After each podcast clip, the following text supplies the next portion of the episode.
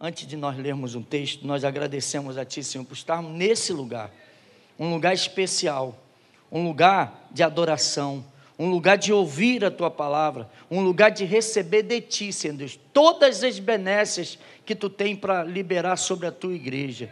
O céu está aberto nesse lugar, que nós possamos é, colher todos os frutos de bênção em nossas vidas aquilo que nós necessitamos através da tua palavra, em nome do Senhor Jesus. E a igreja diga amém. amém. O texto está lá em Eclesiastes, no capítulo 9. É um texto interessante. Aleluias. É um texto que vai te mostrar qual é o próximo passo. Todo mundo aqui vive na expectativa de de um, de um próximo passo. E a gente tem que ter essa expectativa mesmo. Porque se você é o crente que quer ficar parado na sua inércia, ó, você vai ficar congelado, vai morrer ali parado e não vai prosseguir. Mas se você é, tem uma expectativa de mudança, de, de transformação, de algo para ativar a vida de vocês, vocês têm que estar na disposição de dar o próximo passo. Esse texto é lindo, é, eu gosto muito desse texto, eu quero é, falar sobre isso, porque todo mundo tem a oportunidade de mudar, de trocar de ciclo, de ir adiante, e nessa noite Deus vai falar isso no seu coração, em nome de Jesus. Diz o texto assim: Voltei-me e vi debaixo do sol, que não é dos ligeiros a carreira, nem dos fortes a batalha nem também dos sábios o pão, nem tampouco dos prudentes as riquezas, nem tampouco dos entendidos o favor, mas o tempo e a oportunidade ocorrem a todos. Repita isso comigo. O tempo e a oportunidade ocorrem a todos. Deus dá a oportunidade para cada um de nós melhorar a nossa vida e melhorar a nossa vida espiritual, melhorar a nossa vida familiar, melhorar a nossa vida financeira, seja lá qual é a, a tua forma de ver ou aquilo que tu tem esperado, Deus quer dar essa oportunidade. O tempo e a oportunidade é para mim, mas também é para você. Eu me lembro que eu cheguei naquele ano, eu estava quebrado. Deus tinha falado para mim que, olha, você vende a tua empresa, se desfaz dela, paga teus fornecedores, porque nos próximos anos você vai experimentar não ter nada. Como assim? Eu tinha uma empresa e eu vendi, paguei os fornecedores, paguei todo mundo, vendi a loja, peguei a chave do carro para completar, falei: toma, eu não quero dever nada para ninguém, porque eu vou entrar nesse ano diferente. Eu falei: tá bom, Senhor, eu vou fazer isso, mas eu fico na sua dependência. Foi os dois anos e meio mais incríveis do sobrenatural, de milagres, de coisas que Deus fez na nossa vida, na minha família, na minha esposa, na vida dos meus filhos. Foi algo assim impressionante. A gente estava sendo moído quebrado, preparado, sendo preparado para o ministério qual Deus ia nos colocar. Então, o tempo e a oportunidade, ela ocorre para todo mundo. Não é dos ligeiros, os apressados. Ó, você é apressado? Para. Para aí. Não é dos ligeiros a carreira, diz aqui. Nem é dos fortes. Eu sou, eu sou forte. Não é dos fortes a batalha, nem tampouco dos sábios o pão, nem tampouco dos prudentes as riquezas, nem tampouco dos entendidos o favor. Ou seja, não é aquilo que você pensa ou do jeito que você quer. Não adianta você se programar, porque Deus tem algo específico para a sua vida. O próximo passo que você tem que dar é quando você dá na direção certa quando Deus quer que você dê, porque você pode ser um bom empreendedor, você pode ganhar muito dinheiro, mas Deus às vezes não era aquilo que queria para você. Deus queria melhorar a sua vida espiritual ou melhorar a sua vida familiar. E a gente vê muita gente em busca do tesouro, em busca da riqueza e esquece a família e esquece a igreja e vai esquecendo tudo para trás e isso não é o próximo passo que Deus tem. A gente lembra, e você vai lembrar, que José era um cara muito assim sonhador, José do Egito, né? Ele, ele era um cara sonhador, ele tinha visões de grandeza, ele queria ver algo acontecer na vida dele, e ele tinha, teve aqueles sonhos, e ele conta aqueles sonhos assim com uma empolgação tremenda: vai acontecer isso, vai ser assim, e vocês vão se prostrar. E aquilo ali aborreceu o coração dos irmãos, né? E quando teve outro sonho que ele falou que todo mundo ia se prostrar, até papai e mamãe, aí, aí que pegou mesmo. Aí todo mundo ficou com bronca. O pai dele falou assim: fica quieto, moleque, tá falando besteira. Como é que todo mundo vai se ajoelhar para você? porque não era ainda o tempo, nem era a oportunidade. Ele não estava preparado para aquilo que Deus tinha para fazer na vida dele. Pode ser que você fique pensando: quando é que vai acontecer isso na minha vida? Quando é que vai acontecer aquilo na minha vida? Pode ser que você ainda não esteja preparado. Deus tem que te preparar. Deus tem que colocar diante de você um, um processo para que você Nesse caminho, nesse processo, você vai encontrar o propósito de Deus na tua vida. E aí você não está preparado e você quer se antecipar, mas não é assim que Deus funciona. O tempo e a oportunidade é para todos. Era para José também, mas tinha que aguardar o tempo de Deus. E aí nós vamos ver que ele passa por uma situação difícil. Ele não estava preparado para receber aquilo que Deus tinha para fazer na vida dele. Ele era apenas um garoto de 15 anos, 16 anos de idade, não estava preparado. Mas Deus ia preparar ele. Onde que ia preparar? Ia preparar ele dentro do processo que Deus ia apresentar para ele. Ele precisava ser vendido. Eu, essa semana teve um missionário egípcio lá, um casal de missionários egípcios, foi para o Sudão agora essa semana, e ele fez uma, uma narração muito interessante, que ele diz que lá para os árabes, né, a, a língua, né, é, Judá e Judas é a mesma língua. E ele diz o seguinte: o mesmo Judá que vendeu a José por 20 moedas, é o mesmo Judas que vendeu a Jesus por 30 moedas, só atualizou o dinheiro. E ele fala que José tinha que ser traído para depois José ter, ser recebido. E é assim e foi assim lá e é assim com Jesus. Jesus precisou passar pelo processo que ele tinha para passar, porque Deus tem um propósito, e o propósito era nos abençoar, é te abençoar, é abençoar a tua vida, é abençoar a tua família, é trazer sobre você a graça e a misericórdia dele sobre cada um de nós. Hoje nós desfrutamos de uma graça poderosa de Deus, de uma manifestação abençoada de Deus. Por quê? Porque nós hoje tivemos o tempo e a oportunidade, o tempo de desfrutar dessa palavra que muitos não têm. O pastor estava falando sobre a Coreia. O missionário lá também estava falando lá no meio, no mundo árabe. É muito difícil para eles alcançarem e ter essa palavra. E a gente tem que pensar em missões, porque nós temos uma facilidade muito grande de ter essa palavra, de, de de encontrar facilidade dentro dos textos bíblicos. O céu está sempre perto de nós, porque nós temos uma facilidade grande de ler, de conhecer, de buscar a Deus, de estar perto de Deus. Nós temos essa oportunidade de ter, por enquanto, né, pastor? Essa liberdade religiosa ainda dentro da nossa Constituição. Mas nós temos essa, essa garantia ainda. E nós temos a garantia de que podemos usar a Bíblia e evangelizar, ir lá na rua e pregar.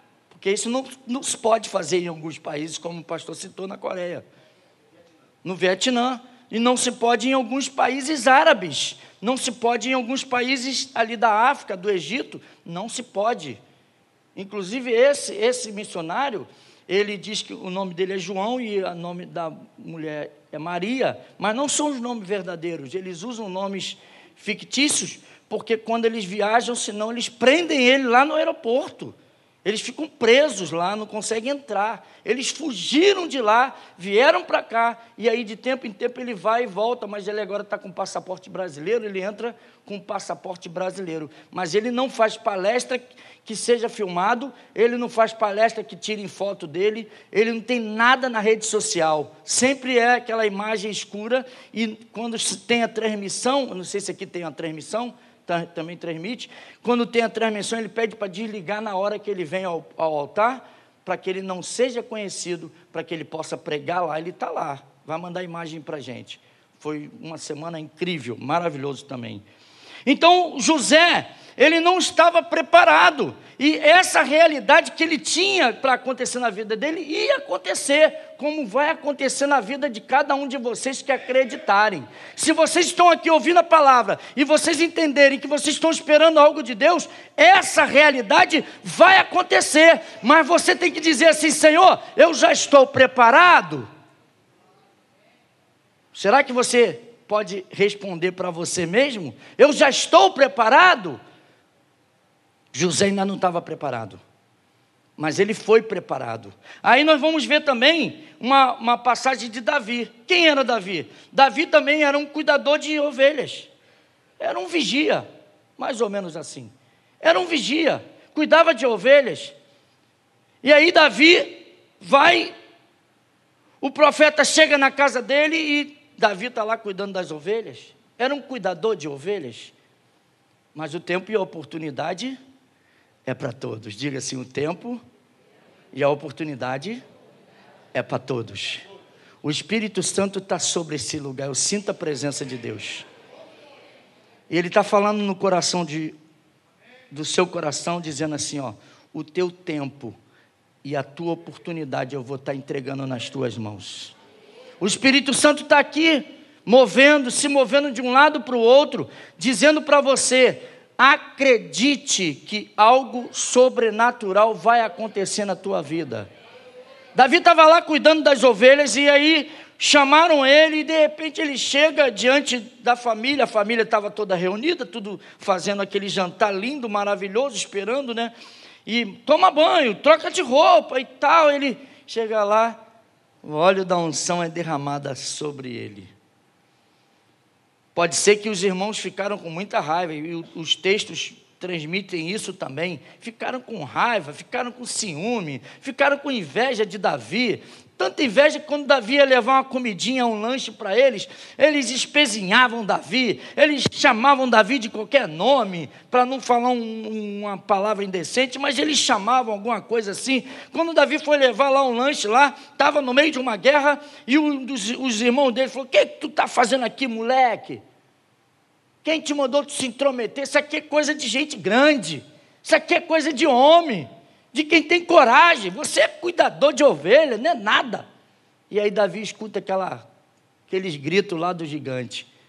A oportunidade vai chegar na tua frente para que você possa tomá-la para si. Davi sabia que ia ser rei, mas ali tinha uma oportunidade de entrar pela porta da maneira correta. Quem, o que vai acontecer se quem matar esse gigante? Vai casar com a filha do rei. Se eu caso com a filha do rei, eu viro príncipe. Aleluia! Se você casa com a filha do, da, com a princesa, você vira príncipe. É a minha porta de entrada, é a minha oportunidade. Eu quero chamar a atenção aqui para você. Quantas oportunidades apareceram na tua vida para você ter um bom casamento? Ou para você ter um bom emprego? Está ali minha amada, minha esposa querida ali, ó. Está aqui, ó. Nós temos 38 anos de casados três filhos. O mais novo está com 20 fazendo faculdade. Estou doido que ele. O mais novo. Estou doido que ele. Deixa a gente em paz. Lá nos Estados Unidos, com 16, 17, eles vão embora, vai trabalhar, vai cuidar. Aqui não, eles ficam lá. A gente tem que ainda cuidar da faculdade, dessas coisas.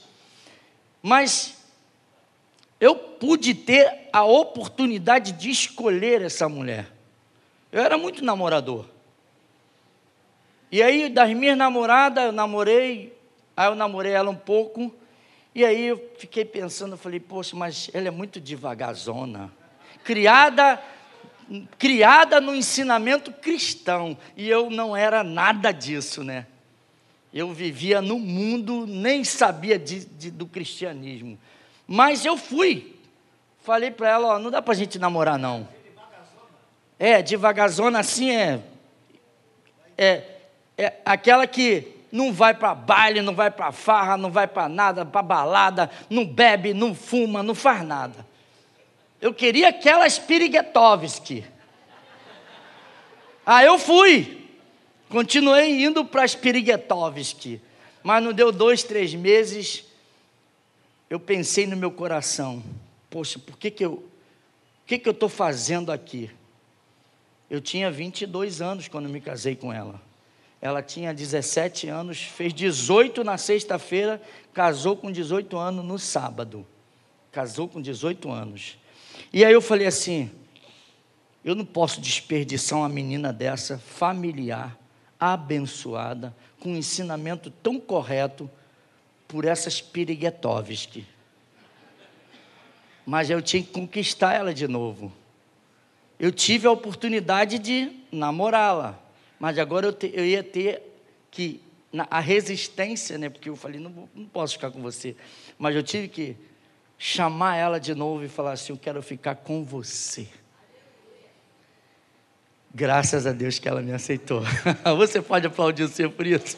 Porque eu agradeço o tempo todo. Diga assim: Eu estou sendo preparado.